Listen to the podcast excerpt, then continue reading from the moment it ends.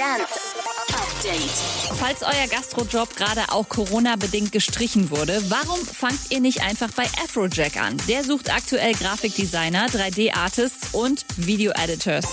Unter dem Namen Camp Kubrick startet Don Diablo ein neues Musikprojekt. Klingt ein bisschen, als hätte er zu viel Stranger Things geguckt.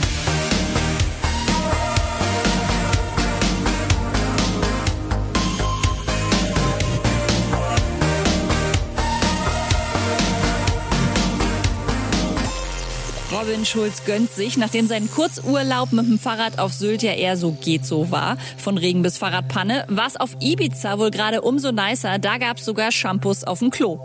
Apropos, was haltet ihr von der Robin Schulz und Topic Kollabo? Ist Topic heute bei einem Fan Q&A gefragt worden und er hat nur mit einem Zwinkern geantwortet. Ah ja. Update mit Claudi on Air. Jetzt auch als Podcast. Für tägliche News in deinem Podcast-Player. Abonniere I Love Music Update.